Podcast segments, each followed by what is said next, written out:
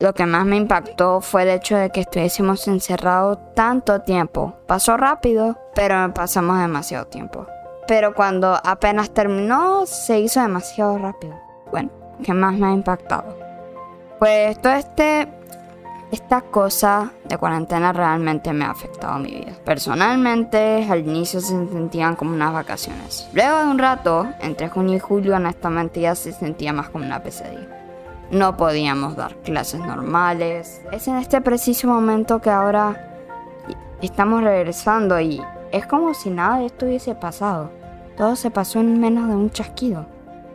Literal. ¿Cómo me ha cambiado la vida? Pues este, en este punto de mi vida, a mis 11 años, entre 10 y 11, ha cambiado mucho. El mundo ya no se siente igual. Porque este es el momento de mi vida en el que básicamente estoy formando mis recuerdos que se quedan entre en mente. Ahora mismo no, no hay nada interesante.